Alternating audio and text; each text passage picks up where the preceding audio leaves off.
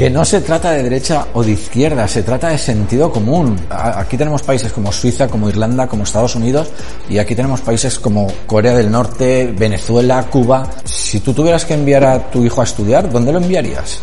Si tú tuvieras una enfermedad, ¿dónde te gustaría que te atendieran? ¿En qué país? ¿Dónde crees que la gente se alimenta mejor?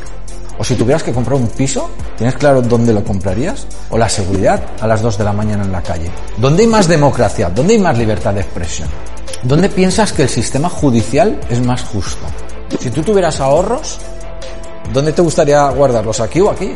Tienes unos países a los que la gente quiere llegar de la forma que sea y tienes unos países que la gente quiere huir de la forma que sea. Es que no es derecha o izquierda, es que es sentido común.